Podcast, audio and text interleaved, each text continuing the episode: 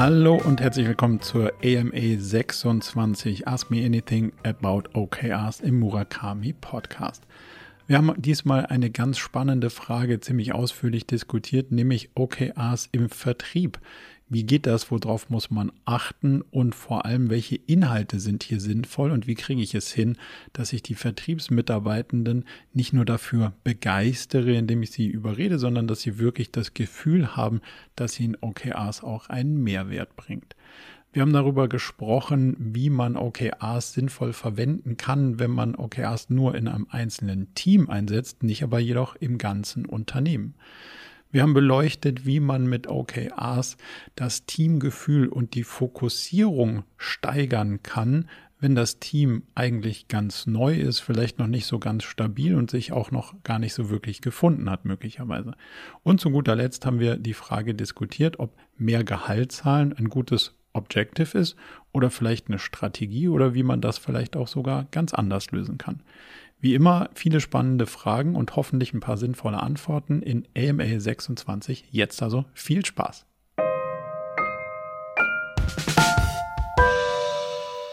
Ich würde sagen, wir fangen einfach gleich mal an. Die Frage ist nur, womit? also her herzlich willkommen erstmal zur nächsten AMA-Session. Ich habe im Chat noch selbst keine Reihenfolge Gibt es jemanden von euch, der eine Frage hat, mit der wir anfangen wollen, dann gerne kurz entweder in den Chat hauen oder hier eine, die Hand heben, können wir natürlich auch alternativ machen. Aber mit dem Chat ergibt sich immer eine ganz gute, immer eine ganz gute Reihenfolge. Die ersten zwei sind, glaube ich, nur ein kurzes Hallo und dann Helena. Hi zusammen. Ich fange einfach mal an. Sehr gut. Genau. Perfekt. Einfach, also, einfach frei rein. Genau. Ähm, wir sind ein kleines Unternehmen, also wir sind äh, neun Personen, also die festangestellt sind, und dann haben wir noch ein paar Werkstudenten und wir nutzen äh, OKR jetzt schon so seit anderthalb Jahren. Und, ähm, sind ähm, alle motiviert gestartet und sind nach wie vor auch motiviert. Allerdings ist es halt so, dass wir ja, einen Wechsel in einigen Teams hatten und dann äh, stellt man sich dann ja oft nochmal in Frage. Und ein Thema, was uns gerade beschäftigt, ist OKR mit Vertrieb. Wir hören vom Vertrieb, also wenn wir dann im Management-Workshop sitzen und sagen, ja, okay, was kommt denn von den Teams? Dann kommt vom Vertrieb meistens so, ja, eigentlich haben wir ja gar nichts, weil wir haben ja im Endeffekt nur Tagesgeschäft. Wir machen ja eigentlich immer nur irgendwie dasselbe. Bei uns geht es ja um Umsatz. Wir müssen ja Umsatz generieren. Und dann ist immer so ein bisschen die Frage, okay, aber wie können wir für den Vertrieb ein sinnvolles Team-OKR-Set bilden? Also wir wissen natürlich immer, ja klar, also Umsatz ist ja immer so, ich sag mal, das Abfallprodukt von OKR. Man hat ja nie Umsatz als Ziel, sag ich mal.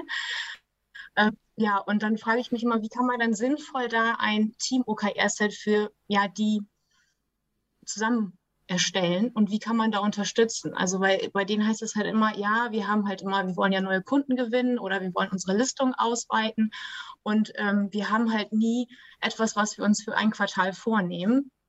Und da fällt uns immer schwer, den Vertrieb so ein bisschen ja, umzustimmen und zu sagen, hey, dann das macht auch Sinn, dass wir das hier alles zusammen machen und irgendwie kommen wir da gerade nicht weiter. Und äh, vielleicht hast du da nochmal irgendwie einen Trick oder einen Tipp für uns, wie wir mhm. da ansetzen können.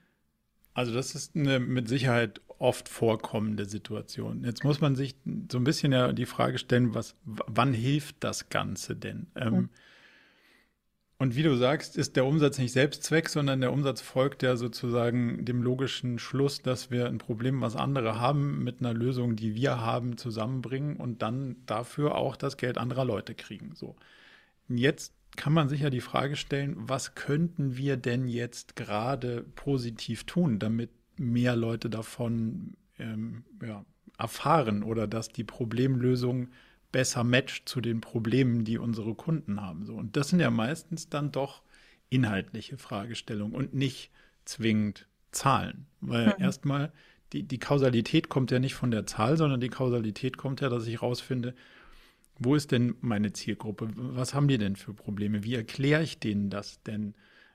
Und in dieser ganzen Kette gibt es ja unterschiedliche Sachen, an denen ich drehen kann. Und darauf könnte man sich inhaltlich natürlich ein bisschen ähm, fokussieren. Die, die erste Frage ist natürlich, berechtigterweise Gegenfrage vom Vertrieb, aber wir werden ja schon nur an den Zahlen gemessen, könnte ja auch sein so. Also vielleicht muss man auch bisschen ganzheitlicher damit aufräumen, dass es dann nur um die Zahlen geht, sondern auch wirklich erstmal gucken, dass es da auch um Inhalte geht. Weil mhm. wenn du das Puzzle ein paar Mal hintereinander legst, dann heißt es ja, vorne verkauft jemand was, aber danach muss ich es auch haben und auch liefern können oder produzieren können und wollen. Und dann muss es auch noch von all dem, was ich gerade produzieren oder liefern könnte, auch noch das sein, was ich auch wirklich verkaufen wollte. Also das, das Spiel ist ja komplexer, als nur zu sagen, ich verkaufe, was sich verkaufen lässt, sondern ich muss ja überlegen, was sollte ich denn eigentlich verkaufen? Was bringt mir denn langfristig was? Wo kann ich denn wirklich einen Impact machen bei dem Kunden, der dann am Ende es nicht nur gekauft hat, weil da mhm. endet die Geschichte nicht, mhm. sondern die geht nämlich noch weiter nach dem Kauf. Der Autobauer nennt das After Sales Experience. Da muss ich jetzt noch auch danach das Gefühl haben, dass ich das Auto wirklich haben wollte zu dem Preis und hinten raus auch noch happy damit sein. Mhm. Also die Geschichte geht ja komplett weiter in dem Unternehmen und das mhm. sozusagen aufeinander abzustimmen und zu orchestrieren, dass die Bausteine am Ende ineinander greifen Mhm. Dass das, was ich verkaufen konnte, zu dem passt, was ich verkaufen wollte, dass ich das auch liefern kann und dass das auch wirklich das Problem gut löst und dass am Ende auch wirklich jemand sagt, würde ich wieder machen und ich sage auch noch anderen, dass ich es gemacht habe und es war auch noch gut. Das ist ja ein, das ist ja ein größeres Puzzle. Mhm. So. Und jetzt legen die anderen ihre Bausteine auf den Tisch in dem OKR-Workshop. Und der, der ganz vorne an der Kette steht, sagt, ich mache hier nicht mit. Mhm. Da würde ich ja sagen, hm, das ist ja komisch versuch doch mal irgendwie dich in dieses Gesamtkunstwerk zu integrieren. Und fairerweise muss man dafür natürlich den Druck von den Zahlen nehmen, aber gleichzeitig den Druck auf das sozusagen Inhaltliche legen.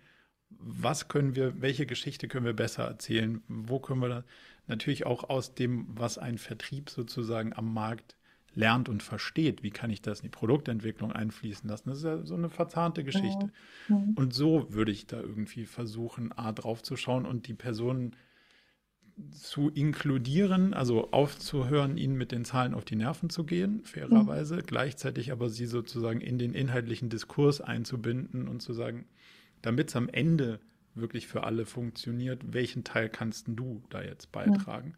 Und dann ist natürlich auch noch die Frage, Vertrieb und Marketing, die muss man halt erstmal eine, eine Definitionsklärung wahrscheinlich machen. Für mich per se als, also irgendwann habe ich mal gelernt, dass Vertrieb eine, eine Funktion vom Marketing ist. Das mag aber der Vertrieb meistens nicht so gerne. So, und jetzt ist ja die Frage, dann gibt es eine neue, neuere Zitate, die ich gerne mag, Sales is only bad marketing. So, die Frage ist, wenn ich noch was vertreiben muss, dann ist vielleicht das Produkt gar nicht gut genug. Oder wie mhm. kriege ich, wie kriege ich die Eigenschaften besser und wie kriege ich den Kanal besser hin, dass die Leute sagen so, hey, kann ich mal, kann ich das haben bitte?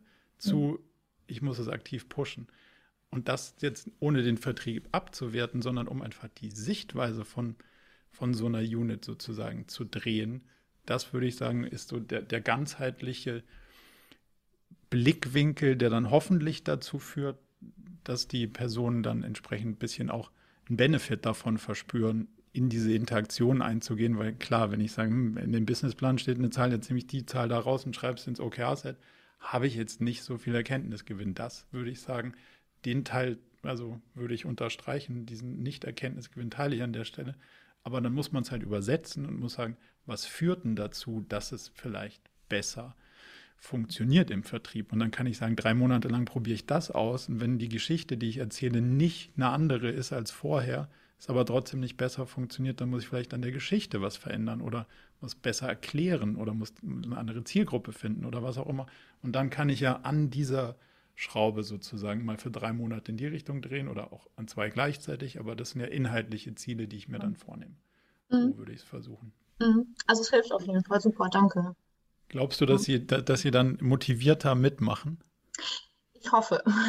Also, weil, naja, also, weil wir wollen ja auch weg von, also natürlich müssen wir halt Umsatz generieren, ist klar. Ich meine, äh, das gehört ja irgendwie dazu, aber wir wollen halt weg davon, also weg von dieser Denke und äh, ja, dann immer noch wieder versuchen, diesen Vertrieb dann, dann davon wegzubringen, ist halt irgendwie Arbeit, aber ich, äh, ich finde schon, dass das sinnvoll ist. Hm? Dieser Satz ist klar, der ist natürlich, also das ist wahrscheinlich noch anderen im Unternehmen klar. Die Frage ist, wie klar ist das denen und also wie klar wird es unterstellt, weil wenn du sagst, ja, ihr müsst Umsatz generieren, ist eh klar, ist eine Sache. Wenn ihr sagt, ihr müsst so viel Umsatz generieren, das steht hier, dann ist das eine andere Sache. Und das muss natürlich raus. Also hm. Sozusagen dieser Vertriebsdruck durch den Businessplan, den es zu erfüllen gilt, den musst du im fairen Kontext natürlich auch rausnehmen, weil sonst kannst du nicht die inhaltliche Diskussion offen führen. Hm. Und das, glaube ich, der Gegenspieler dazu, der oftmals dann in der Diskussion nicht mitfallen gelassen wird. Und wenn du die beiden Dinger äh, sozusagen austauschst, wird es, glaube ich, was. Mhm. Ja, okay, super. Danke. Cool. Dank, danke dir. Ähm, Michelle, glaube ich. Ja, richtig, danke schön.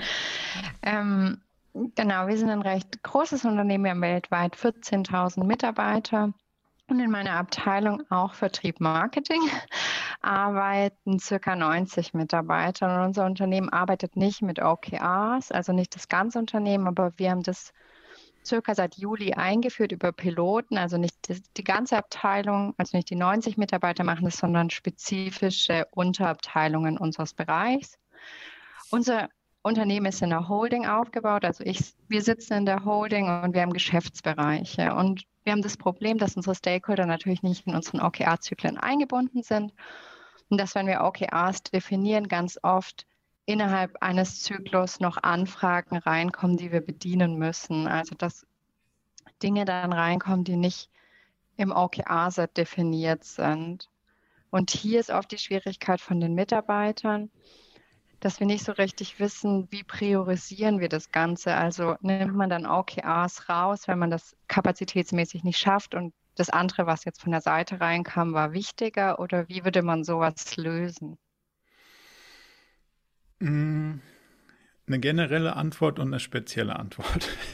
Die generelle mhm. Antwort ist, das ist ein Drucksystem. Also kannst du dir vorstellen, wie so ein Heizkreislauf. Also wenn du sagst, ich habe eine Zentralheizung, und im, im, im Keller installiere ich das Ding, aber im Wohnzimmer schraube ich den Heizkörper nicht dran, dann ist natürlich auch klar, dass da der Druck entweicht. So. Und dann wird es mit dem Priorisieren schwierig. Punkt. Also das heißt, symptomatisch, kommen wir gleich drauf, kannst du es lösen, aber ursächlich kannst du es nicht lösen, wenn die anderen, mit denen du interagierst, nicht in diesem Priorisierungsthema mitmischen und das System unter Druck arbeiten kann. Weil das heißt ja irgendwann, sagt das System, halt, stopp, mir geht nicht. Und wenn ich was Neues reintue, muss ich was anderes rausnehmen. Wenn die anderen Einheiten, mit denen du interagierst, aber nicht dann sozusagen dabei sind, dann kann das nur begrenzt gut funktionieren. Punkt. Also da, das ist äh, der erste Teil der Antwort. Der zweite Teil der Antwort ist eher die, der symptomatische. Was machst du dann damit, wenn, wenn dir jetzt sozusagen die Themen über den Zaun fliegen? Die erste Antwort ist, am Anfang des Quartals mit den Kommunikationspartnern in die Interaktion gehen und sagen, also wir machen das hier mit den OKRs. Wir versuchen unser Quartal hiernach zu strukturieren und uns darauf zu fokussieren. Sagt doch mal, was ist denn mit hoher Wahrscheinlichkeit aus euren Ecken so zu erwarten? Weil dann kann ich das einplanen und wenn ich das einplane, kann das auch passieren. Wenn zu viel spontan kommt, müsst ihr damit rechnen, dass wir sagen, nee, geht nicht, passt nicht mehr weil wir werden was anderes machen. Also das heißt, erstmal die anderen, die, die sozusagen die Schnittstellen klären und zu versuchen, das im Vorfeld klar zu machen, bevor man losfährt. Weil damit ähm, schwingst du zumindest mal so deine Umgebung ein Stück weit ein, dass die verstehen, wie du tickst und dass sie auch die Chance haben, so interagieren zu können, weil wenn du sagst, super, die eine Abteilung hat mir gesagt, was sie brauchen, die planen wir ein und die andere nicht, dann kommt halt die, die nichts gesagt hat, im Zweifel nicht dran. Warum? Weil wir schon mhm. beschäftigt sind. So, und jetzt kann, also das ist sozusagen der erste Schritt daraus, die anderen sozusagen nicht zu zwingen, auch OKRs zu machen, weil das wird möglicherweise in Teilen nicht funktionieren. Aber sie versuchen, in den Diskurs zu bringen und zu sagen, sag mal, was zu erwarten ist. Und wenn nicht, dann kannst du vielleicht davon ausgehen, das wird nicht passieren. Jetzt kann es aber immer noch passieren, dass jemand kommt und sagt, Jetzt habe ich aber was ganz Wichtiges. So, wichtig ist ja immer, die Frage ist, was passiert, wenn wir es nicht tun und bringt es mehr als das, was ich dafür verdränge? Also du musst dir ja die Frage stellen, wichtig wird es dann, wenn das, was du da machst, entweder einen größeren Schaden oder einen größeren Nutzen hast als das, was du vorher machen wolltest, weil andernfalls musst du sagen, nee, danke.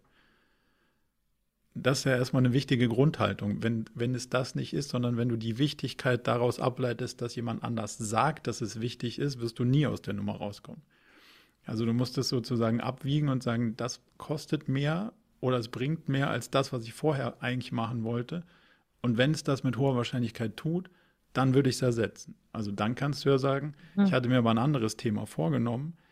Jetzt werde ich aber hingehen und das Neue irgendwie nehmen, dafür aber das andere nicht mehr machen und allen Bescheid sagen, dass wir das andere nicht mehr machen, weil nur dann ist es ja ein fairer Diskurs zu sagen, ich habe dich ersetzt durch das andere Thema, weil das andere Thema bringt mir mehr oder dir oder, oder idealerweise optimierst du ja auf das globale Optimum, also auf das Unternehmenswohl und nicht auf das Ziel der Abteilung, aber das funktioniert halt eher nur, wenn es ganzheitliches Drucksystem ist. Hilft mhm. dir das so ein bisschen von der von der Denkrichtung? Ja, doch, auf jeden Fall. Das Gleiche hatte ich tatsächlich zu Ihnen gesagt, als ich bin sozusagen die, die die OKRs so ein bisschen äh, übergreifend pilotiert. Ähm, eine andere Lösung hatte ich tatsächlich auch nicht viele sagen halt bei uns auch, dass das Tagesgeschäft nicht so gut in den OKRs implementiert werden kann. Ist das richtig? Also, dass wir die richtige Erfahrung gemacht haben, dass das nicht so viel Sinn macht, Tagesgeschäft in OKRs abzubilden? Nö, glauben Weil wir das dann ja pro Zyklus immer das gleiche. Okay, dann würde ich da gerne. Naja, schau, also die Grundhaltung ist, also diese, mein, mein Lieblingsklassiker des Tagesgeschäfts, die Grundhaltung ist, wenn ich zweimal das Gleiche machen muss und schon weiß, wie es geht und weiß, was rauskomme, ist es langweilig. So, das ist nicht, weil es mir langweilig wird, sondern weil sonst jemand daran arbeitet, es entweder billiger, schneller oder günstiger zu machen oder jemand anders wird es halt automatisieren oder digitalisieren. Das heißt, wenn ich so lasse, wie es ist, wird es hochgradig wahrscheinlich zum Wettbewerbsnachteil oder Mitarbeiter langweilen. Eins von beidem. Das heißt zumindest mal, ich werde drüber nachdenken, wie ich es irgendwie besser hinkriege, als ich es vorher hingebracht habe. Das ist mal die Grundhaltung. Die Aussage, wir machen es so, wie, wir es gemacht haben und werden es immer so machen, weil wir schon wissen, wie es geht, die ist eine, die du nicht auf begrenzte, also die kannst du nur auf begrenzte Zeit halten. Die wird sich irgendwann auflösen. So. Das vorausgeschickt gibt es natürlich immer noch was. Also es gibt einen, gleichen, einen kleinen Teil Exploration, nämlich wie kann ich das, was ich schon weiß, besser machen, effizienter machen, schlauer machen, für den Kunden nützlicher machen. Dieser Teil ist ja der verändernde. Und dann bleibt noch der Teil übrig, der sozusagen Exploitation ist, also den, wie du schon weißt, wie es geht und den du auch erwartungsgemäß machst, wie du schon weißt, wie es geht. Das ist ja das sozusagen handelsübliche Tagesgeschäft. Und da muss ich natürlich auch den Trade-off machen und zu sagen, schau, ich werde so und so viel Aufwand da reinstecken und dann hätte ich aber auch gerne was dafür. Also zumindest mal das, was dann da rauskommt. Also was ist zu erwarten, wenn ich den Aufwand in dieses Tagesgeschäft reinstecke? Was kriege ich dann da raus? Weil das steht ja im Kontrast zu irgendwas anderem. Und wenn ich sage, das kostet jetzt die Hälfte meiner Zeit und da kriege ich so viel aus, aber wenn ich was anderes machen würde, würde ich was anderes rauskriegen, dann steht das ja im Wettbewerb zueinander, weil die Ressourcen gibt es nur einmal. Und dann muss ich mich entscheiden, will ich das wirklich so tun? Und dann musst du dir, also gib dir ein plastisches Beispiel, entweder verkaufe ich meine Zeit und mache Workshops oder ich nehme Videos auf oder schreibe ein Buch oder was auch immer. Ich habe lange versucht, beides zu machen und siehe da, es funktioniert nicht. Also musst du dich entscheiden, will ich das eine oder das andere. Und dann kannst du dir auch ausrechnen, was es dich kostet, das eine nicht zu tun. Aber das ist halt nun mal der Preis, den du dafür bezahlen musst, damit du das andere tun kannst. Und das ist ja der Trade-off, der in diesem Tagesgeschäft drinsteckt. Deswegen würden wir immer stark dafür plädieren, also A drauf zu gucken, wie kriegen wir das besser hin, automatisiert, wie kriegen wir es hin, dass wir es gar nicht mehr machen müssen. Den Teil dann, der noch übrig bleibt, abzubilden versus, also der Aufwand mit dem Ertrag und das dann im Kontrast zu stehen gegen alles andere, was du mit den, mit den Fähigkeiten und der Zeit und dem Geld machen könntest. Hilfreich? Mhm. Super, danke schön. Anders kommst du aus diesem Dilemma nicht raus. Was soll, also wie viel passt denn sonst noch in das Quartal rein, wenn du nicht sagst, wie viel du bei diesem Tagesgeschäft schon an Aufwand hast und was du davon dir versprichst? Ja, Gut. das stimmt. Dann danke dir. Geht, glaube ich, weiter mit Carsten. Ja, servus zusammen. Hallo. Hallo, ja, wir äh, nutzen OKRs in unserer Firma auch schon seit ein paar Jahren. In manchen Teams äh, funktioniert es ganz gut, in anderen nicht ganz so gut. Ich benutze es auch häufiger beim Kunden und erkläre auch immer wieder mal, was OKRs sind und wie man sie benutzt. Und ich sehe aus meiner Sicht, dass schon so ein Paradigmenwechsel ist. Also die Sicht auf die Zielsetzung mit OKRs ist schon eine andere, wie ähm, gewohnt ist für viele Menschen. Also die Key Results sind aus meiner Sicht ja schon ähm, ja, Messfaktoren, die direkten, also wenn ich die erfüllt habe, dann habe ich auch, bin ich meinem Ziel ein Stück näher gekommen. Ja?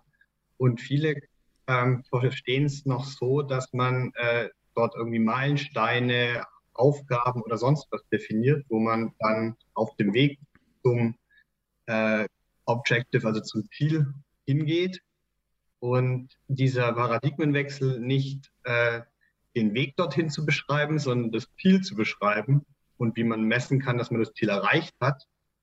Da äh, habe ich oft Schwierigkeiten, ähm, das zu erklären, wie das denn genau gemeint ist. Und da war einfach die Frage, ob du irgendwie Tipps hast, oder gute Beispiele, wie man dieses, diesen Paradigmenwechsel. Hm, Beispiele haben wir im Blog einige, um, um das ein bisschen rauszuarbeiten, ähm, was da auch der Unterschied ist. Wahrscheinlich muss man es nochmal so kurz rausarbeiten. Zumindest mal in unserer Interpretation ist ja das Key Result nicht, wie messe ich, dass ich angekommen bin, sondern wie steigere ich die Wahrscheinlichkeit, dass ich ankommen werde. Und mhm. das heißt aber trotzdem noch nicht, dass nur wenn die Key Result erfüllt sind, auch das Objective erfüllt sein muss, weil es eine Kausalbeziehung hat und die ist jede Kausalbeziehung ist nur so lange bewiesen, bis das Gegenteil bewiesen ist. Also bleibt auch die Möglichkeit, dass du zwar gedacht hast, du hast die richtigen Key Results, aber das Ziel ist doch noch nicht erreicht. So. Okay. Also das ist, glaube ich, der größte Teil dieses Paradigmen-Shifts, sozusagen eine Kausalität in die Planung einzubeziehen, also in diesen Entstehungsprozess. Weil OKRs ist halt kein, und ich glaube, das vielleicht hilft vielleicht zum, zum Erklären, ist es eben kein Projektmanagement-Tool. Hier geht es nicht darum, Aufgaben zu definieren, sondern hier geht es darum herauszufinden, was das richtige Portfolio, also was soll ich mit meiner Zeit und den Ressourcen und den Fähigkeiten, die ich habe, eigentlich versuchen zu erwirken. So, und das sind erstmal die wichtigsten Objectives. Und dann, wenn ich die Objectives kenne, dann geht es darum, sozusagen so eine Art Primfaktorzerlegung zu machen in seine hoffentlich größten Treiber und damit muss ich rausfinden, auf was muss ich ihn eigentlich positiv einwirken, damit das Ziel hoffentlich bei rauskommt. So. Und das ist ja schon mal, also die Grundannahme, wir wissen genau, was das Ziel ist und jetzt muss man es nur noch sauber durchsteuern, die ist ja in Komplexität irrelevant, weil offensichtlich nicht gegeben. Also mhm. am Ende des Tages ist es, ist es so zu verstehen, Mathematisch würde man sagen, es ist ein Näherungs-, es ist ein iterativer Näherungsprozess. Du sagst, okay, ich weiß ungefähr, was rauskommen soll, und mit den Key Results versuchst du, sich, versuchst du dich der Lösung anzunähern.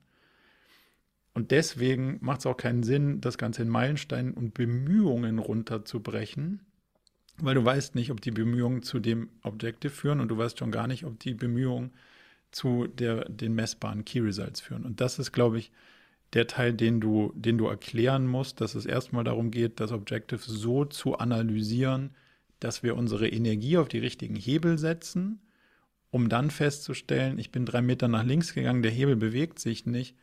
Ah, und jetzt hat irgendeiner gesagt, agil, das heißt, wir haben definiert, wir wollen den Hebel bewegen, wir haben aber nicht definiert, wie wir den Hebel bewegen wollen. Wenn er sich linksrum nicht bewegt, dann muss ich rechts rumgehen. Und das ist ja genau der, das ist ja genau sozusagen das Argument dafür, nicht die Meilensteine und To-Dos wasserfallartig vorweg zu planen, sondern zu sagen, ich analysiere kausal den Zusammenhang zwischen dem Objective und seinen Treibern Und jetzt kenne ich die Treiber und versuche die während des Quartals zu bewegen. Aber wie ich die bewege, kann ich dir noch nicht sagen, weil ich weiß ja noch nicht, was funktioniert und was nicht. Ich habe zwar eine Idee dafür, aber wenn die Idee nicht wirkt, werde ich was anderes probieren müssen. Ich habe nicht gesagt, du sollst 1000 Flyer verteilen, weil das wäre die Input-Ebene, die Aufgaben, die Bemühungen, sondern bring zehn Leute in den. Und wenn du feststellst, dass mit den Flyern läuft nicht, musst du dir was anderes überlegen, ändert aber an dem Key Result nichts, dass zehn Leute in dem Laden sind. Das ist wahrscheinlich so ein bisschen der, der gedankliche Weg, der dir helfen könnte, das, das sozusagen klarer zu machen. Vielen Dank, ja, da habe ich jetzt noch mal ein bisschen Input, ähm, wie ich es darstellen kann. Mach, Dankeschön. Macht, macht es klarer oder wirrer? Nee, es macht es für mich sehr viel klarer. Also vielmehr, für mich ist es ziemlich klar. Okay. Vielleicht bis auf den ersten Punkt, der, da gibt es ja auch verschiedene Interpretationen. Äh, Absolut. Ähm, aber das verstehe ich erstmal auch, äh, ist, ist eine gute Interpretation zu sagen, ist ein Treiber für das Objective. Und äh, was mir jetzt noch äh, neu oder, oder geschickt weit in der Erklärung ist, dass man, dass man ja nicht sicher sein kann, ob dieses Key Result wirklich zum Objective führt und dass man einfach dann eben iterativ verschiedene Key Results ausprobieren muss, um zu dem Objective zu kommen. Das macht es für mich jetzt auch nochmal plastisch. Also vielen Dank. Das ist die längerfristige Perspektive und diese agile Perspektive, die da drunter steht, ist du, wenn du die Aktion oder den Meilenstein schon beschrieben hättest, dann wäre die Lösung schon vorgegeben. Du willst aber die du willst es ja Ergebnis definieren, aber den Lösungsweg nicht vorschreiben, weil du den ja noch nicht weißt. Das ist ja genau die, das ist ja genau so ein bisschen die, die, der, der Versuch dieses agilen Steuerns und das hängt dann darunter. Cool, danke. Gerne. Eva. Ja, also meine Frage, ich habe hier eigentlich die falsches Wort verwendet, aber ich möchte OKR in Teambuilding einsetzen. Ich möchte eigentlich nicht Teambuilding machen, sondern den Teamfokus äh, wie vorantreiben mit, mit mhm. OKR. Und dazu hat mir natürlich eingefallen, so in, in, in Zyklen arbeiten und drei Monate ein Objektiv und wir arbeiten auf etwas Größeres heraus. Ja, ich möchte einfach mein Team viel besser fokussieren als im Moment. Und, und nicht sofort die Organisation, sondern Anfang mal vielleicht nur mein Team. okay, ich, ich, verstehe, den, ich verstehe den Impuls. ähm, und, und den, das heißt, dieser Teambuilding-Aspekt, den erhoffst du dir, dass der dabei rauskommt? Oder aus welcher Ecke kommt das? Ähm, oder geht es dir gar nicht um, um das Teambuilding, sondern geht es um Fokussierung in dem Team? Also mir geht es eigentlich um Fokussierung in das Team, weil mhm. ähm, es ist so, ich habe jetzt ein neues Team. Sie sind aus einem anderen Team herausgerissen worden, die Personen, und so ist ja jetzt das neue Team entstanden.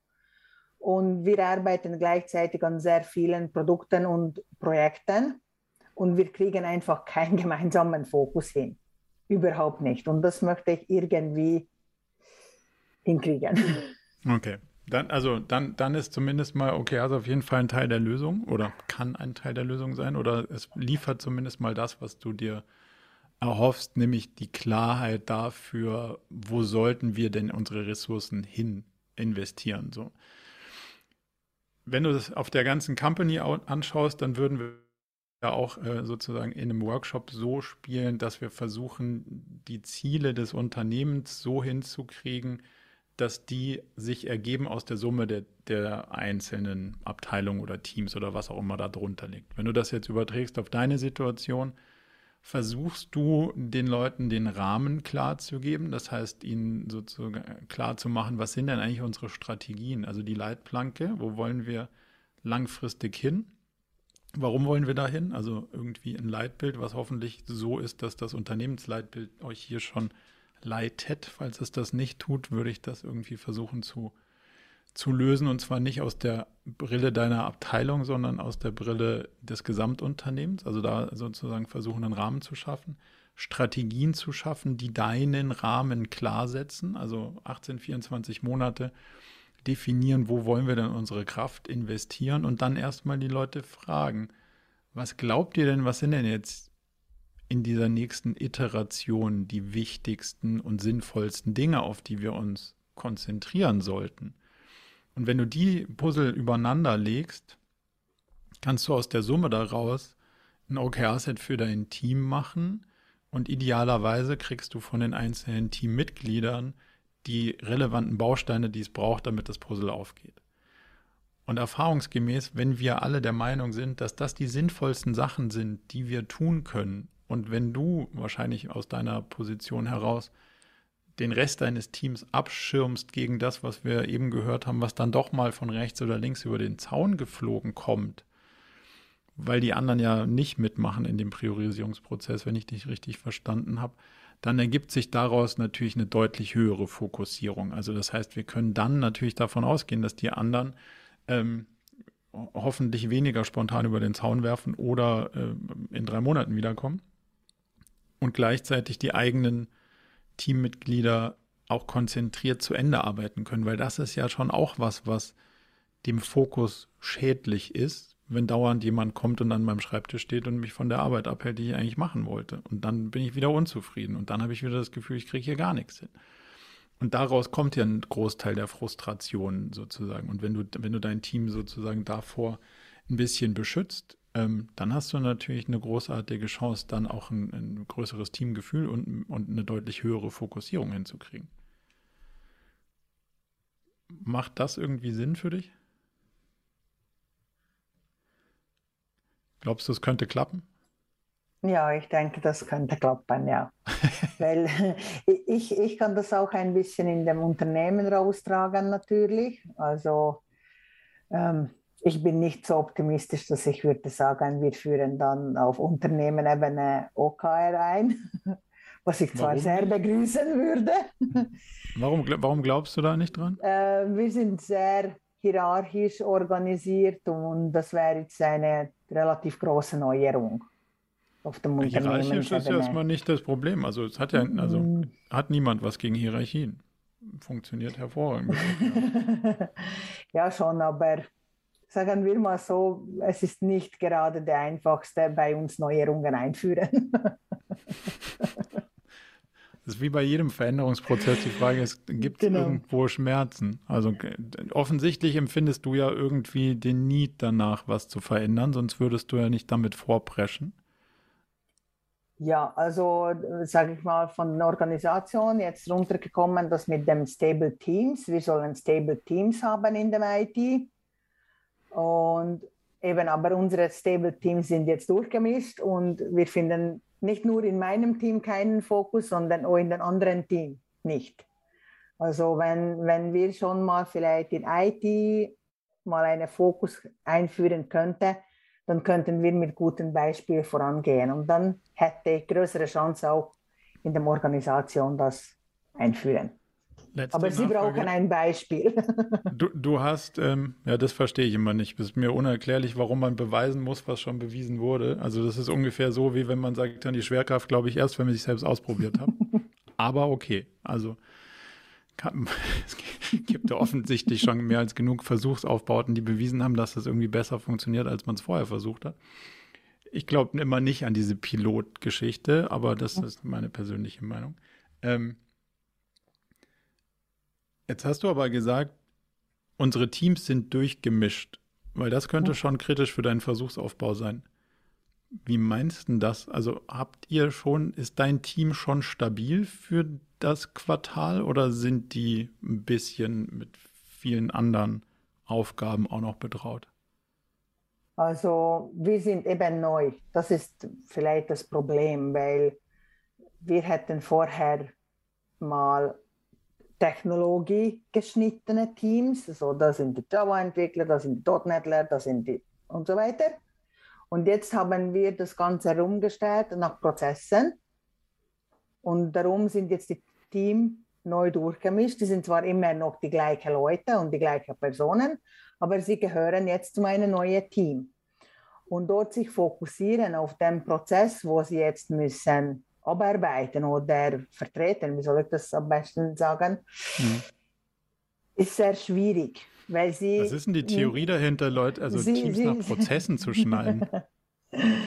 ähm, wir haben jetzt zum Beispiel Belieferung und nur äh, Vor-Ort-Handel und so weiter. Also das sind so die Bereiche, wo wir jetzt aufgeteilt sind. Okay. Vielleicht so ein Impuls, ohne genau verstanden zu haben, was ihr da macht, aber diese, die Cross-Funktionalität und das Zusammenwürfeln der Teams funktioniert idealerweise ja eher nach Produkten. Was wir bis jetzt nicht so gut erlebt haben, ist, wenn man versucht, nach Prozessen oder Prozessabschnitten zu teilen. Vielleicht kann man da mal drüber nachdenken. Und der andere Teil ist, also du müsstest zumindest mal dafür sorgen, dass dein Team für die drei Monate, selbst wenn es neu ist, stabil bleibt. Das heißt, die, die Leute, die dann da zusammen sind und ein Team sind, die machen auch nur die Sachen in diesem Team und auch nur die Sachen, die in diesem OKR-Set stehen. Sonst bist du chancenlos. Mhm. Also, wenn du dann anfängst, zu versuchen zu versprechen, was aus den Ressourcen rauskommt, aber deine Ressourcen eigentlich während des Quartals wo ganz anders sind, dann hast du eine unlösbare Gleichung und das dann, dann frustrierst du wahrscheinlich die Leute eher. Also dafür zu sorgen, dass das Team stabil bleibt, selbst wenn es nicht irgendwie Norming, Storming und so hinter, hinter sich hat und sich weder kennt noch vertraut, aber zumindest mal stabil bleiben ist die erste Grundvoraussetzung dafür, dass du überhaupt irgendwas sinnvoll entscheiden mhm. kannst. Das ist vielleicht auch noch so ein Impuls an der Stelle. Super, danke. Sehr gerne. Helena. Ähm, genau, also wie ich ja gesagt habe, sind wir noch ein äh, kleines Unternehmen ähm, und äh, nutzen ja OKR. Und jetzt ist vermehrt äh, in letzter Zeit äh, so die Frage aufgekommen, ähm, ja, irgendwie haben wir das Gefühl, das Leadership-Meeting äh, ist ähm, eine Wiederholung vom äh, Team-Meeting oder beziehungsweise im Einzelmeeting. Und da ist so ein bisschen die Frage, ja, wir sind ja ein kleines Unternehmen und manchmal hat man das Gefühl, dass man das, was man halt im Einzelshowfix erzählt, sich wiederholt in dem, was man im Leadership-Meeting erzählt. Und da ist so ein bisschen die Frage, ja, machen wir das irgendwie falsch im Leadership-Meeting? Äh, können wir nochmal irgendwie was optimieren oder ähm, haben wir einfach nur das Gefühl, dadurch, dass wir, ich sag mal, so ein kleines Team sind, dass sich dann diese Themen einfach wiederholen? Wie viele Leute sind dann in dem Leadership-Meeting? Das habe ich noch nicht verstanden. Äh, genau, in dem Leadership-Meeting sind wir zu, lass mich kurz überlegen, eins, zwei, drei, äh, warte, vier, vier, fünf. Genau. Also ist quasi die Hälfte des Unternehmens. Mhm. Das, das ist äh, erstmal nicht schlimm. Genau. Aber die, die, haben ja, die haben ja sozusagen alle Teilnehmenden da haben vorher ein One-on-One. -on -One. Genau, mit dem äh, Geschäftsführer dann entsprechend. Und dann sitzen wir halt nochmal im Leadership-Meeting zusammen und ja. äh, genau. Und dann ist halt immer so die Frage, ja, okay, irgendwie erzählen wir uns ja immer dasselbe. Äh, und ähm, ja. Das ist nicht der Sinn, das ist nicht nee. der Sinn der Sache. Also A dürfte das Gefühl nicht bei allen da sein, weil es müssten ja noch Leute sein, die, die den Teil der Geschichte nicht gehört haben. Aber ähm, schau mal anders drauf. Und zwar, das, also das ist ja ein Arbeitsmeeting. Das heißt, in meinem One-on-One -on -One versuche ich rauszukriegen, was klappt nicht so. Und das versuche ich da schon zu lösen. So. Ähm, wenn ich es also geschafft habe, das in meinem One-on-One -on -One zu lösen, dann brauche ich das nicht in dem Leadership-Meeting nochmal durchzukauen, weil dann ist es ja schon gelöst. Also Subsidiaritätsprinzip. Wir versuchen da, wo es am wenigsten Aufwand und Aufmerksamkeit braucht, die Themen schon aus dem Weg zu kriegen. So, wenn ich sage, okay, da ist es schon gelöst, dann brauche ich es im Leadership-Team nicht nochmal zu diskutieren, dass ich da ein Problem hatte, was ich aber jetzt schon weiß, wie ich es wegkriege. Mhm. Ist es dann nicht zu lösen, dann trage ich es ins Leadership-Team und dann diskutieren wir es unter dem Einfluss von oder unter dem ja, unter der, unter der Brille von allen Beteiligten, weil dann sind alle Perspektiven am Tisch. So, und dann diskutieren wir es nochmal. Und wenn wir sozusagen mit einem größeren Teilnehmerkreis dann auch nicht zu einer Lösung kommen, dann gibt es offensichtlich niemand mehr in dem Unternehmen, der das lösen kann, weil keiner, also weiter hoch geht es ja nicht. Mhm.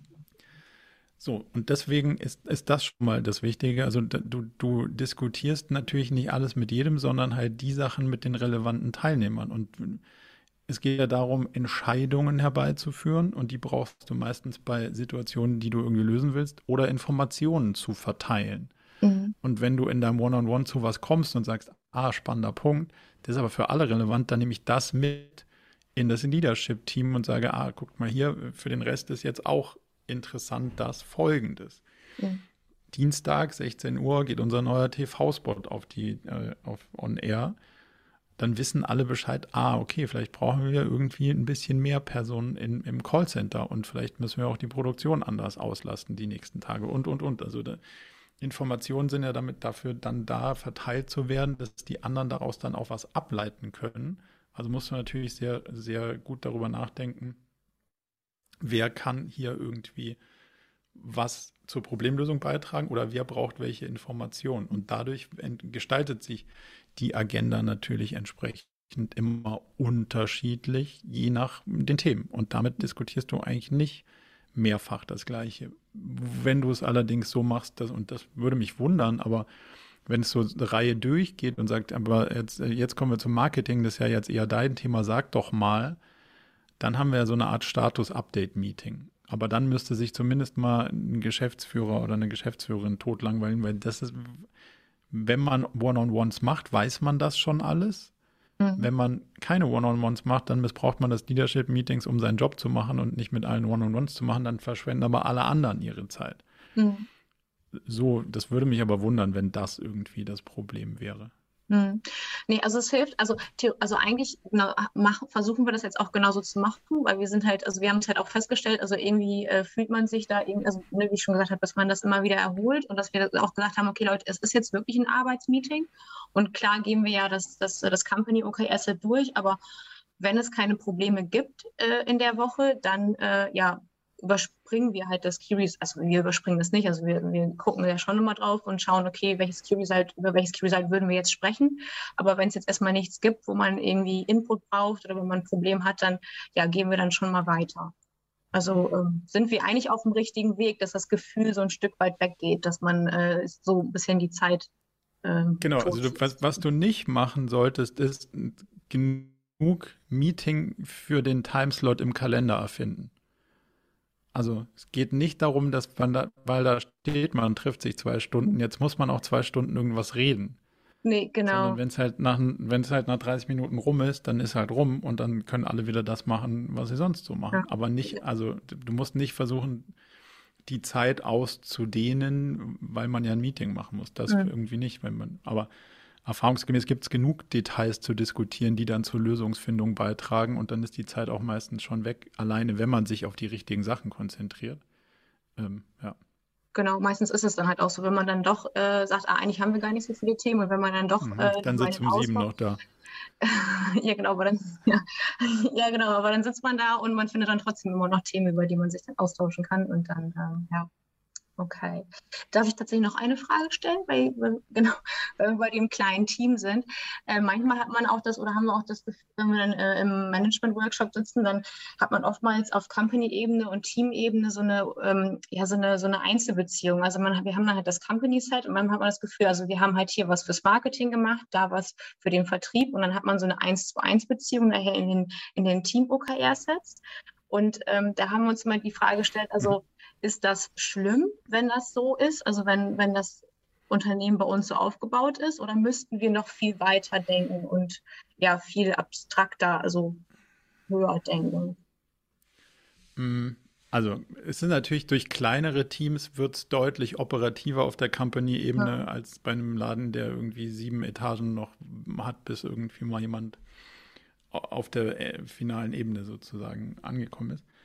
Aber dieses, wir haben ein Thema fürs Marketing und dann noch ein Thema für das und noch ein Thema für das, das ist eher ein, das ist unabhängig von der Größe zu betrachten, dass man das eigentlich nicht will, weil du willst ja nicht, du willst nicht, du willst nicht beschreiben, was das Marketing macht, sondern du hättest gerne ein Ziel und um das Ziel zu erreichen, was die ganze, was die ganze Company nach vorne bringt, brauchst du wahrscheinlich einen großen Teil vom Marketing, aber genauso jemanden vom Produkt und genauso jemanden vom, ähm, nehmen wir das, das Beispiel, das ist kein, nicht das beste OKR-Formulierungsbeispiel, um es dir von bildlich zu machen.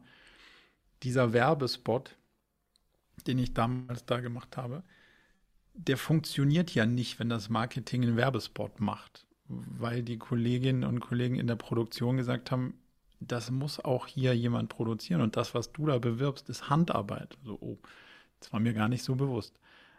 So kriegst du also dieses, diese Kampagne, wenn man es mal so, also es ist ja nicht der Werbespot, sondern du versuchst ja eine gesamte Kampagne zu fahren und dann versuchst du natürlich auch dass da hinten auch was passiert.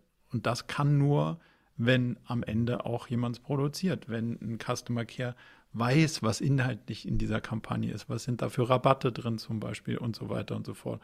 Also ist es ja nicht nur ein Marketing-Thema. Was ich damit sagen will, du willst den Gesamterfolg auf der Company-Ebene abbilden und dann gibt es mehrere Teams oder Abteilungen, die da drauf einzahlen können und idealerweise auch sollten, damit da am Ende das Gesamtkunstwerk rauskommt, weil sagen, ja, puh, also ich habe jetzt einen Spot habe ich gemacht. Mhm. Aber liefern konnte keiner, ans Telefon ist keiner gegangen, das ist ja dann irgendwie ungünstig. Also es mhm. ist immer, immer sozusagen das Gesamtkunstwerk zu betrachten und nicht nur, ihr macht das, ihr macht das, ihr macht das, sondern was hat es uns am Ende gebracht? Und genau deswegen ist ja auch das, wir wollten keinen Fernsehspot haben. Das ist nicht unser Ziel, sondern was dahinter liegt, sozusagen, was du damit versuchst zu erreichen, das ist das Ziel. Hm. Okay, alles klar, super. Danke. Gerne. Enrico, jetzt habe ich dich kurz übersprungen, weil ich im Augenwinkel nicht wusste, ob es noch eine Frage ist oder ob du was teilen willst, aber ich glaube, du hast noch eine Perspektive für uns. Ja, Perspektive. Hallo erstmal. Hallo. Ja, weiß nicht. Also Perspektive, das Thema von Helena ganz am Anfang mit dem Thema Vertrieb im OKR. Ja, ist eine Sache, die mich selber sehr stark interessiert, bewegt, die ich tue. ähm, und ähm, ich mache nicht schon ewig OKR und äh, während meiner ganzen Arbeit ist schon meine ganzen Haare grau geworden. Also ich habe mal, ich habe mal früher sehr lange Vertrieb gemacht. Also ich glaube, ich bin auch ein Vertriebsmann irgendwie so und äh, habe auch klassischen Vertrieb gemacht äh, in, äh, als Sales-Direktor und so weiter und lebe jetzt ein Stück ein anderes Leben und will natürlich die Dinge, die ich mal selber stark getrieben habe, ein Stück anders machen jetzt, nämlich mit OKR im Vertrieb. Mhm. Und ähm, mache das als OKR, also als OKR-Trainer und aber auch im Moment in einer Rolle ähm, in einem Unternehmen. Und ja, ich habe das, äh, weil ich das erste Mal in dieser Runde bin, ich wusste jetzt nicht genau, okay, diskutieren wir jetzt oder nicht, oder sprechen wir oder tauschen wir uns aus, geben, geben Perspektiven. Gerne. Deswegen habe ich das mal kurz in den Chat reingeschrieben. Ähm, also es, ich glaube, es gibt schon aus meiner Perspektive viele Dinge, die wir im Vertrieb äh, in OKRs nehmen können, ähm, außer den Umsatz. Und hm. äh, der Umsatz ist für mich ja das Resultat von so einem Verkaufsprozess. Idealerweise sind alle Bemühungen, die ich mal an dem Kunden hatte, äh, münden die mal in einen Umsatz. Ich weiß aber nicht zum Beispiel ähm, in diesem Verkaufsprozess, welcher Kunde, welcher Vorgang befindet sich in welcher Stufe. Also gibt es ja unterschiedliche Dinge, dass man das abbilden kann in CRM-Systemen, wo man Lead- und Deal-Stages äh, hat und wo man sagt, okay, ich möchte ähm, auf verschiedenen Stages, auf verschiedenen Level ähm, immer aktive Vorgänge haben. Also ich kenne das aus meiner Perspektive oder aus meiner Historie sehr stark, dass man sagt, okay, es gibt welche, die haben sehr viel in der Angebotsphase, kommen aber nicht zum Ende hin. Äh, es gibt sehr vieles, was wir verlieren, wo wir eigentlich hineingegebene Energie, ist Energieverschwendung, sage ich immer. Also ich habe bestimmte Dinge und habe Angebote gemacht, aber wenn ich sie am Ende nicht finalisiere, ist es Energieverschwendung. Also ich finde viele Dinge, Ansatzpunkte, und das machen wir heute auch, dass wir OKRs definieren, ein Stück mit, äh, wo, wo ist gerade in welchem Level jemand auf diesem äh, Verkaufsprozess. Es gibt eine Sache, die ich sehr stark. Das, ähm, kurz, wenn ich da reinfragen ja? darf, da, mhm. das sind also sozusagen die unterschiedlichen, die, die Füllstände der unterschiedlichen Lead Stages, das, das sind konkrete Key Results, die ihr formuliert oder nicht? Das, also es, ist, es können Füllstände sein und es können aber auch äh, Transfers sein. Also äh, ähm, von der einen zur anderen Stage. Ja, genau. Also wenn ich sage, ich bin in der äh, Stage äh, Identifizierung, Qualifizierung, dann äh, Chance, dann äh, ähm, Project, Angebot, Deal idealerweise. Ja. Und dass ich natürlich auch immer einen Durchsatz habe in diesem, also dass das lebt. Mhm. Ähm, oftmals hat man sehr viel Stagnation auf, äh, auf bestimmten Ebenen und wir haben ein CRM-System bei meinem Kunden gerade, da heißt es wirklich so, da verrotten also bestimmte äh, ähm, ähm, ähm angefangene Projekte, wenn es nicht weitergehen, weil man sagt, okay, also ein Projekt, was ich vor, was ich 30 Tage äh, habe und was ich nicht weiter ähm, e, entwickelt kann, verrotten. Also das sind dann alles nur Beispiele, die ich jetzt mhm. reinbringen mhm. wollte. Ne? So. Ähm, wenn, wenn, du unseren Lead Cycle anschaust, dann würde ich, also würde ich da irgendwie eine de deutlich größere Zahl irgendwie dahin machen. Was ist größere Zahl? Also nicht, also 30 Tage ist für total unkritisch in, in dem, kommt was wir machen. An. Es, es genau, ja. ja so. Oder ähm, die, ja, sorry, du wolltest was sagen. Ich wollte, also zumindest mal eine Perspektive, die man, die man mal kurz beleuchten kann. Ich weiß nicht, ob ich dich richtig verstanden habe, aber wenn man sagt, okay, die Conversion Rate von einem zum anderen Stage oder die Anzahl der Leads, die sich in dem einen oder den anderen Stage befinden, wäre was, was du auf Key Result Ebene mhm. abbildest, oder? Mhm, zum Beispiel, ja. Das ist unsere Erfahrung, dass das sehr prozessual ist. Weil, also der, der Prozess ist ja klar beschrieben, vorne kommt jemand rein, entweder weil er sich selber irgendwie dafür qualifiziert oder man ihn irgendwie identifiziert hat und dann versucht man ihn von vorne nach hinten zu schieben und zwar so schnell mit so wenig Aufwand wie möglich. Was uns immer hilft, und wir haben auch so eine Pipeline, aber wir versuchen, also wer da wo in welchem Stage ist, ist nicht egal, aber ist nicht der Inhalt der Diskussion, sondern der Inhalt der Diskussion ist, ein inhaltlicher, was müssen wir denn tun, um besser klarzumachen, was eigentlich sozusagen die Lösung ist, die wir anbieten können oder mhm. wie, versteht jemand das besser so. Mhm. Und am Anfang habe ich mal irgendwann definiert, so wie ich, ich will weniger als zwei Stunden Zeit in, in einen Vertragsabschluss investieren. Mhm. Weil wir nicht mehr Zeit hatten. So, also es ist gar nicht mal so aus mhm. so einer, ähm, es kam einfach aus einer engpassorientierten Betrachtung. Mhm. Und das führt dann dazu, zu einer inhaltlichen Diskussion, was können oder müssen wir denn tun, damit wir das diesmal ganz anders machen als vorher? Weil wenn du sagst, so noch ein Call und noch ein Call und noch ein Call, da ist deine Zeit schon, schon dahin. So, und das hat dann plötzlich zu irgendwelchen standardisierten Formaten, Webseiten, was auch immer geführt, was, was du dann sozusagen inhaltlich mhm. diskutieren kannst. Und das, das hat dann einen sehr hohen positiven Effekt hoffentlich auf diese Lead-Stages. Und, und vielleicht ist ja auch das ein Teil, den man gut in den OKRs dann inhaltlich diskutieren und abbilden kann. Und dann mhm. kommen wir wieder zu der Frage vom Anfang.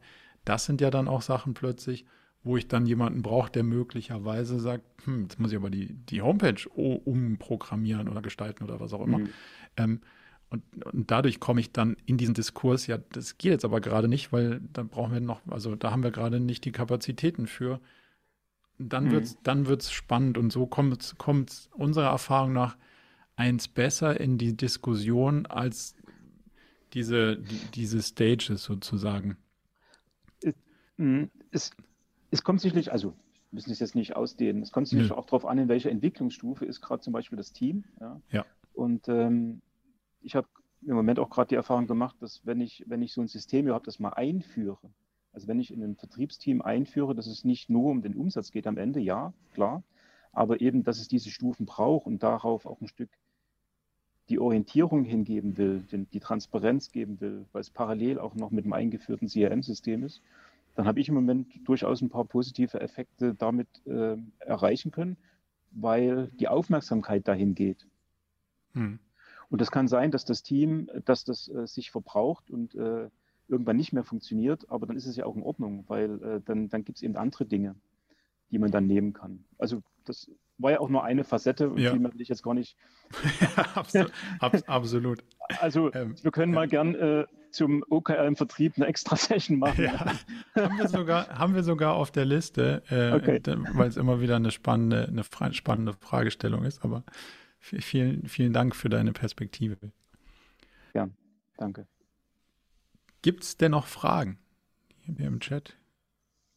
Markus. Hi zusammen. Frage schnell geantwortet. Hallo. zack, zack geht's. Äh, wir sind eine Firma von 20 äh, Leuten, also relativ überschaubar und fangen jetzt erst an mit OKRs zu arbeiten, beziehungsweise haben noch nicht damit angefangen. Jetzt hat unser Geschäftsführer im letzten Firmenmeeting gemeint, eins seiner Ziele wäre, bis 2023 10 Prozent über den Marktgehältern Gehälter zu bezahlen. Jetzt stellt sich Kann mir... Kann heute schon machen. Sage ich als Finanzmensch leider noch nicht möglich. ähm, genau, das wäre da jetzt meine Frage, weil wir uns gerade damit beschäftigen, eben mit OKRs. kann das ein Objective auf Unternehmensebene sein, weil da halt schon sowas, äh, erstens langer Horizont, mhm. zweitens 10% über Marktwert, was ist das? Also kann man mit sowas überhaupt arbeiten oder ist das irgendwie kein hm. passendes Objective?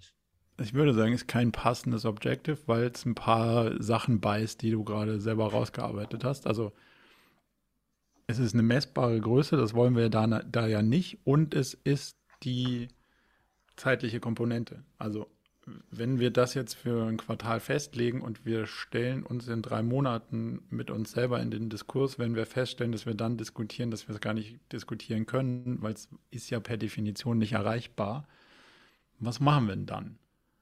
So, und dann wäre der nächste logische Schritt zu sagen, naja gut, das sind so und so viele Monate bis dahin, dann ist irgendwie drei Monate davon, muss ich drei Prozent mehr Gehälter zahlen oder so. Jetzt sagst du immer noch, ja, geht aber nicht.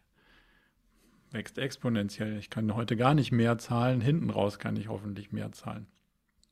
Also irgendwie geht das wahrscheinlich nicht auf. Man könnte es aufräumen auf der Strategieebene. Also man kann ja sagen, okay, unsere Strategie ist, wir machen ja, also wir, wir zahlen überproportional gut. Die Frage ist, was steckt denn da dahinter?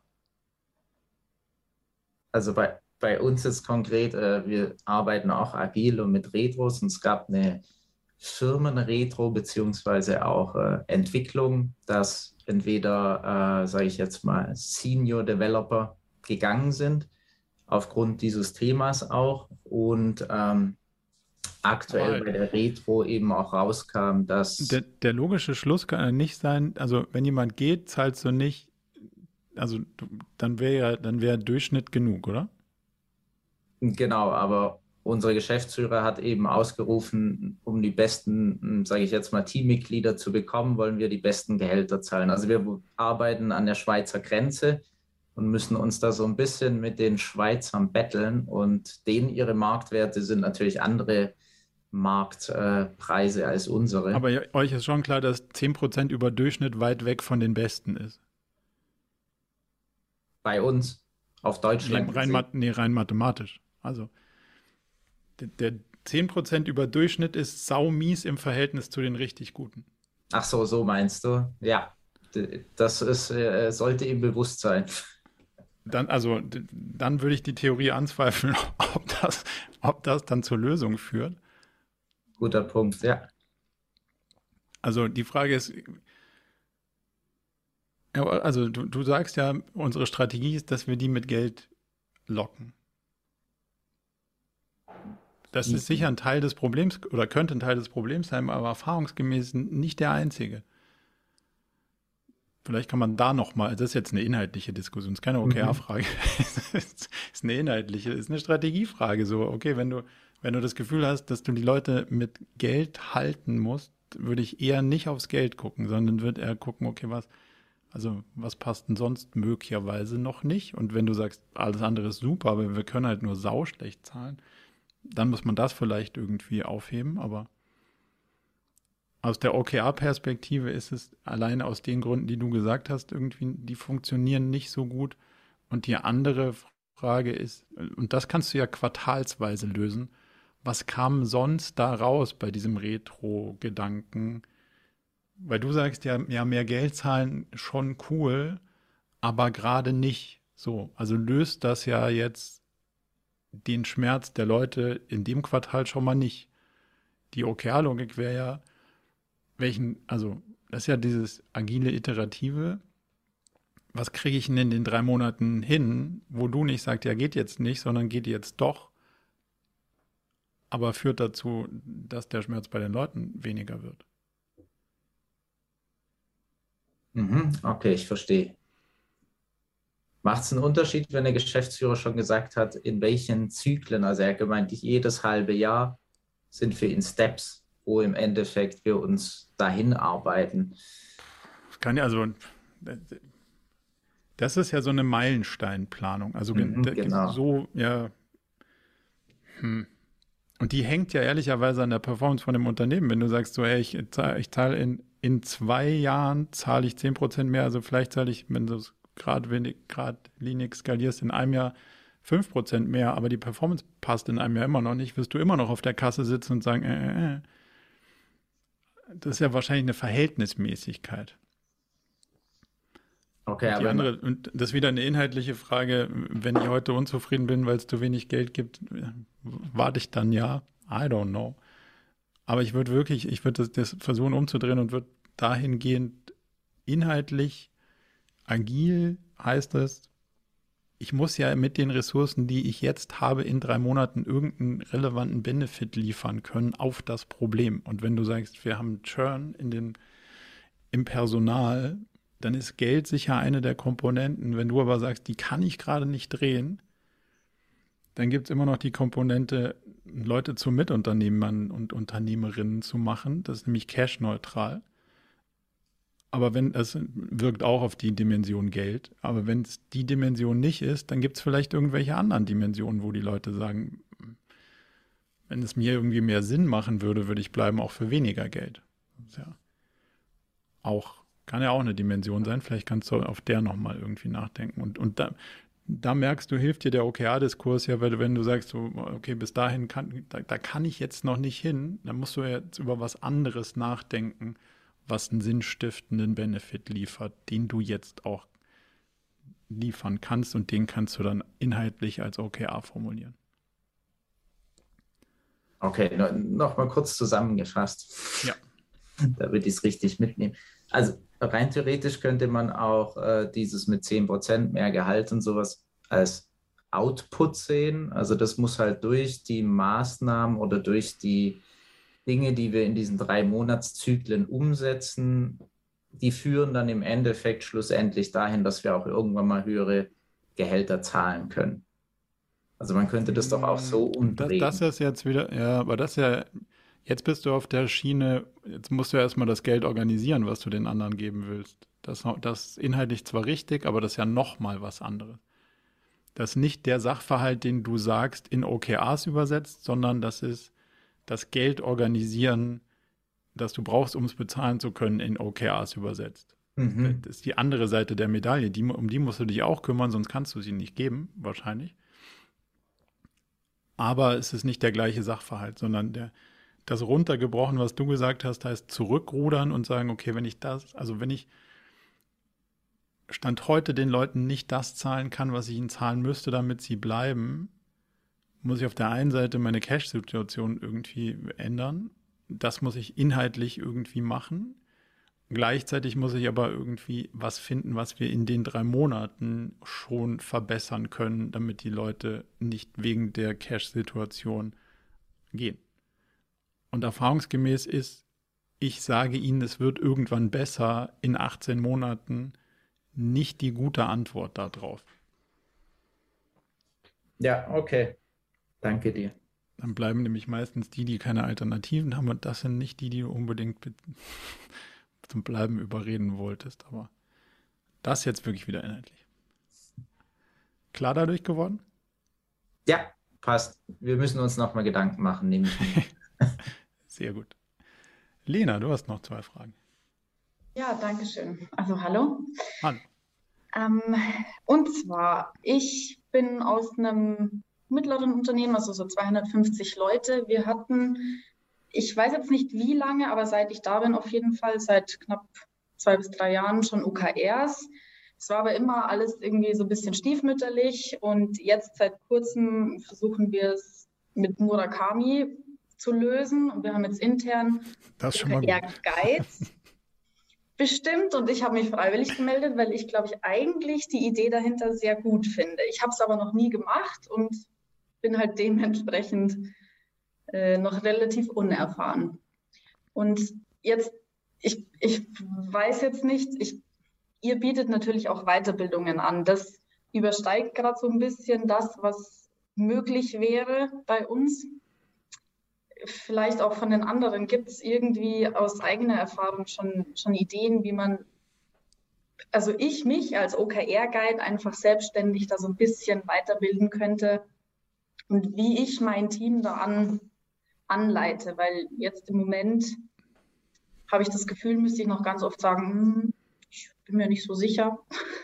Das muss ich auch immer noch. Also, das ist, das ist grundsätzlich kein Problem. Das wird wahrscheinlich den Rest des Lebens auch nicht wieder weggehen. Aber das ist Steuern in Unsicherheit. Also da gibt es wenig Sicherheit. Aber ich, ich weiß, was du meinst. Ähm, eine Antwort, die dir vielleicht besser weiterhilft.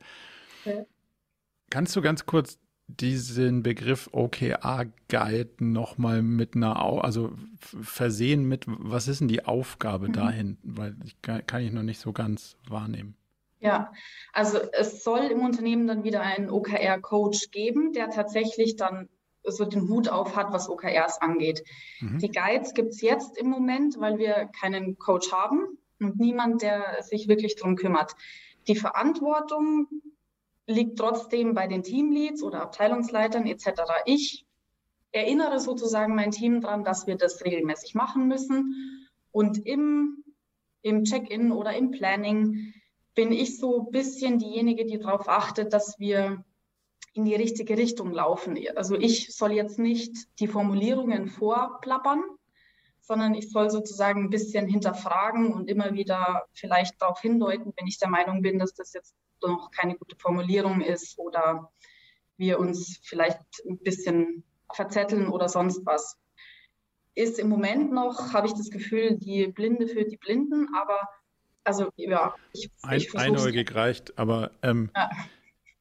du bist dann nicht in der Rolle gleichzeitig Teamleiterin. Nee, ich bin im Team einfach. Okay, also wichtig ist, dass die Verantwortung für die Inhalte nicht bei dir liegen kann, sondern die Verantwortung für die Inhalte liegt bei der Teamleiterin, dem Teamleiter. Mhm. Sondern du kannst dann maximal aus so einer, ja, aus so einer begleitenden Rolle sozusagen hinterfragen. Aber die Verantwortung, dass du es in die richtige Richtung, weil das klang da so ein Stück weit eben mit, das ist eine inhaltliche Verantwortung, die kannst du nicht tragen. Mhm. Weißt du, was, was für einen Unterschied ich meine? Ich, ich denke schon, ja. Also OKRs versucht ja das Portfolio der Sachen richtig auszusteuern, in die wir unsere Energie rein investieren. Das ist die inhaltliche Dimension. Die mhm. obliegt nicht dir, weil du bist nicht in der Verantwortung, sondern das ist sozusagen Teamleitungsverantwortung. Was du machen kannst, ist zu helfen, das zu hinterfragen und zu shapen aber du kannst nicht die Verantwortung dafür übernehmen, dass es am Ende in die, also dass die Richtung, die du geshaped hast, richtig ist, weil du den inhaltlichen Kontext in Teilen mhm. dazu nicht haben kannst und gleichzeitig, weil es ja eben nicht deine Verantwortung ist. So.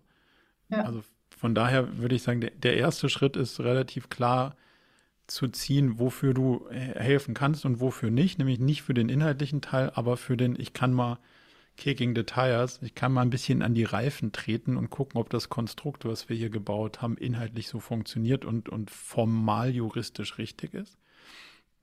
So. Ähm, was würde so, was, was würde man dazu jetzt machen, ähm, wenn man sich nicht ausbilden lassen will, kann? Ja, Wahrscheinlich. Ich glaube, wollen würde ich schon, aber ich glaube, das geht uns können. ja, also ist ja jetzt erstmal wertfrei. Ähm, ich, also ich würde, das ist jetzt natürlich eine sehr, eine sehr wir-bezogene Perspektive. Wir haben unterschiedliche Dimensionen. Du kannst dir einen Online-Kurs angucken, dann hast du zumindest mal die gleiche Theorie, die jemand auch hat, den OKR-Champion-Ausbildung irgendwie durchläuft, um das sozusagen auf einem fundamentalen Wissen basieren zu lassen. Dann gibt es so Formate wie hier, dass du immer wieder kommen kannst und sagen kannst, hey, jetzt habe ich irgendwie diese Frage oder diese Herausforderung, ich weiß aber nicht, wie ich damit umgehen soll dann können wir das hier diskutieren. Und wir versuchen in unserem Blog alles Mögliche Hilfreiche und Sinnvolle zur Verfügung zu stellen. Darüber hinaus habe ich persönlich jetzt relativ wenig sinnvolle Antworten. mehr, mehr fällt mir jetzt ehrlicherweise nicht mehr ein, aber das wären mal so die Angebote, die, die aus unserer Seite wären. Hilft dir das? Ähm, ja, klar. Also ich meine, das wäre ja dann vielleicht auch auf lange Sicht ähm, was, wo ich auch meine Ausrichtung ändern könnte, wenn ich es denn wirklich wollte. Also ich muss halt jetzt mit irgendwas anfangen. Ja. Aber klar, ähm, sind halt dann jetzt die, die Schritte, die ich einfach gehen kann. Weil wenn du die, die Rolle, die du einnimmst, sozusagen, wir sagen ja, es gibt einen OKR-Champion und der ist sozusagen nicht für ein Team, sondern für mehrere, also für, für die Gesamtorchestrierung des Prozesses und gleichzeitig punktuell für das Hinterfragen der einzelnen Teams zuständig. Und die Verantwortung für die Inhalte liegt beim Teamlead. Dann wäre das ja im Prinzip genau die Rolle, die du ausfüllst, aber halt nicht für ein Team, sondern für mehrere. Und vielleicht änderst du ja sozusagen deine Rolle im Unternehmen. Das könnte ja auch dahingehend ein ja. Weg sein, ja. dann dahin zu kommen. Mhm. Ja, gut, aber das, das müsste ich dann einfach mit der Zeit irgendwie schauen. An anderer Stelle nochmal besprechen. Ja. Sehr gut. Genau. Waren das, waren das zwei Fragen? Nee, noch eine zweite. Das war eigentlich nur eine, ja. Oder, ja. Die zweite wäre jetzt dieses Beispiel TV-Spot, weil also an sich erarbeiten wir ja auch Ziele, die bestmöglich natürlich das ganze Unternehmen voranbringen. Aber wenn man sich jetzt den TV-Spot anschaut, dann hätten wir ja als Team was zu tun. Mhm. Und dann wären wir aber auch abhängig von anderen Teams. Ähm, theoretisch wird es bei uns so laufen, bestenfalls würden sich, glaube ich, die Teamleads oder OKR-Guides, je nachdem, das ist noch nicht, wäre noch nicht aus, ausgehackelt, vielleicht auch andere OKRs anschauen und dann so Abhängigkeiten rausfinden. Ich, wäre denn das das Ziel oder? Mhm. Andersrum. Ähm,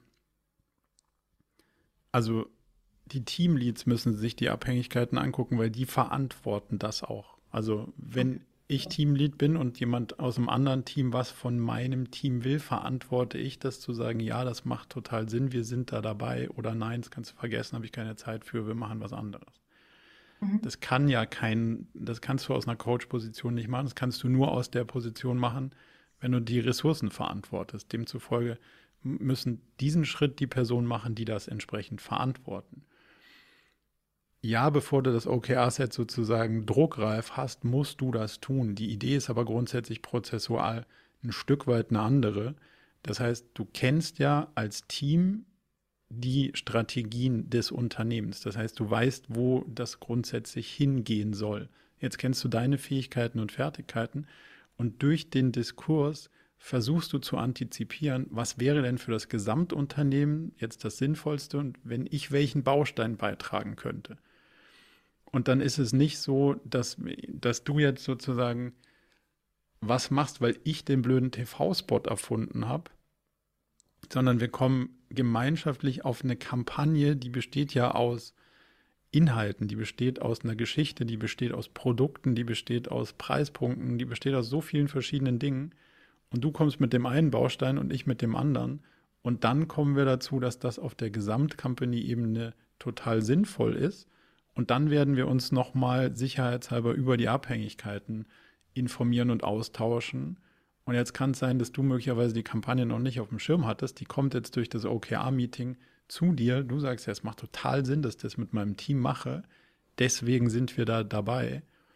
Dann kann es aber sein, dass ein anderes Team auf dich zukommt und sagt, ich habe auch noch was, wo du mitarbeiten solltest, müsstest, könntest. Und dann sagst du, das geht aber nicht, weil ich habe die, die und die Themen und jetzt gewinne ich noch von da oben, also jetzt kann ich noch auf diese Kampagne da einzahlen. Das macht total Sinn, ist ja auch ein Company Objective. Deswegen kann ich nicht mehr deine Anforderungen gewährleisten. Und dazu muss ich ja meine eigenen Ressourcen kennen, ich muss meine eigenen Ziele kennen und das muss ich aufeinander abgleichen und dann kann ich erst auf die Anforderungen von außen, die über den Zaun geworfen werden, reagieren weil erst wenn ich weiß, was will ich denn eigentlich sonst machen und wie viel habe ich denn noch, kann ich dir sagen, ob ich dir bei deiner Sache helfen werde oder nicht. Macht das mhm. Sinn? Ja, ähm, ich frage mich eben nur, ob es dann sinnvoll wäre, weil ich glaube, das gibt es so auch noch nicht, ob, weil irgendwann muss natürlich das Planning passieren fürs neue, fürs neue Quartal. Und bevor das dann festgezurrt wird, wäre es ja dann eigentlich ganz gut, wenn dann die Teamleads wenigstens sich mal irgendwie äh, ein halbes Stündchen nehmen und über andere Plannings drüber lesen, um eventuelle Abhängigkeiten zu erkennen, oder? Weil, also ich habe jetzt nicht das Gefühl, dass diese ja. ganzen Abhängigkeiten einfach so immer so ganz klar sind. Ja. Nee. Also du spielst es sozusagen, wenn wir, stell dir den Prozess wie so eine Pyramide vor, von ganz unten nach ganz oben und dann wieder mhm. runter. Mhm. Das heißt, auf der untersten Ebene definierst du als Person oder als kleinstes Team dein OKR-Set. Das wird jetzt mhm. erstmal nicht diskutiert.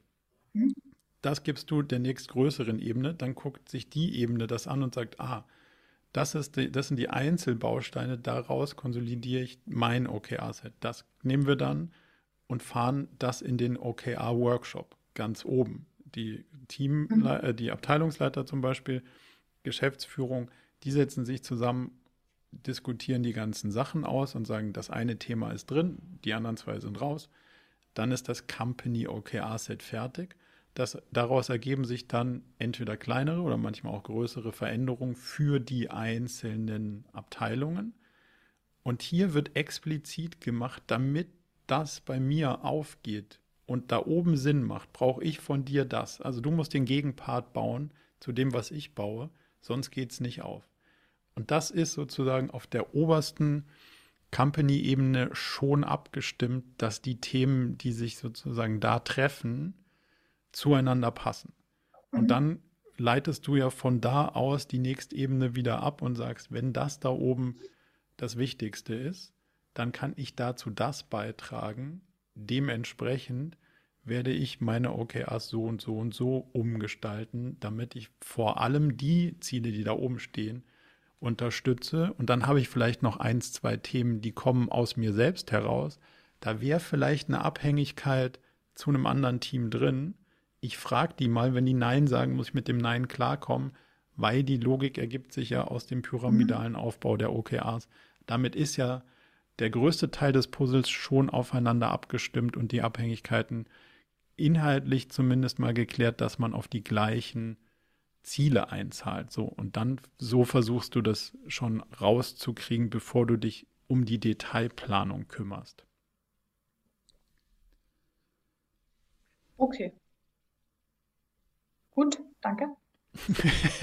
Damit klarer geworden, der Prozess? Äh, ja, ja, doch schon, weil das war, ähm, also es hakt manchmal so ein bisschen bei uns mit der Kommunikation und dann war auch nicht ganz klar, weil du jetzt gerade das Prinzip beschrieben hast, was wir jetzt das erste Mal aussuchen, äh, versuchen werden, warum wir das überhaupt so machen. Und so macht es natürlich wahnsinnig viel Sinn. Aber bei uns war es halt einfach, ja, wir drehen es jetzt mal um. So. Aber es ist immer gut, ist immer gut zu, zu, erklären, warum man was macht. Ja. Also dann, dann kann man auch hinterfragen, ob es auch am Ende das gebracht hat, was wir uns davon versprochen haben. Könnt ihr mal versuchen, irgendwie zu formulieren, was ihr glaubt, warum es andersrum besser mhm. funktioniert und was dabei rauskommen soll. Dann kann man halt hinterfragen, ob es das auch getan hat, was man sich davon versprochen hat. Ja. Okay. Super. Danke dir. Also wenn ich das richtig sehe, haben wir keine Fragen mehr oder gibt es noch spontan irgendwas, was sich jetzt ergibt? Nee.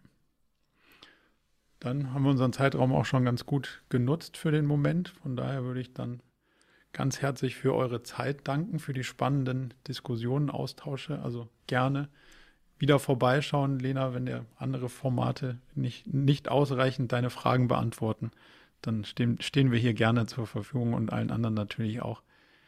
Ganz lieben Dank für eure Zeit. Ich hoffe, es hat ein bisschen was gebracht, euch unterhalten und Erkenntnisgewinne geliefert. Und dann bis hoffentlich bald. Danke euch. Danke dir. Schönen Abend noch.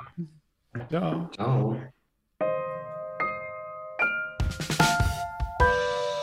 Zum Abschluss noch ein kleiner Hinweis in eigener Sache.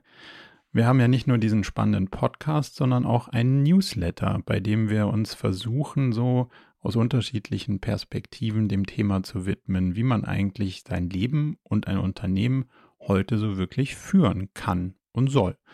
Von daher gibt es da einmal im Monat ähm, ganz spannende Perspektiven und natürlich kriegt ihr über den Weg auch immer mit, welche neuen Podcast-Episoden stattfinden, welche Events wir vielleicht online haben und viele andere Sachen.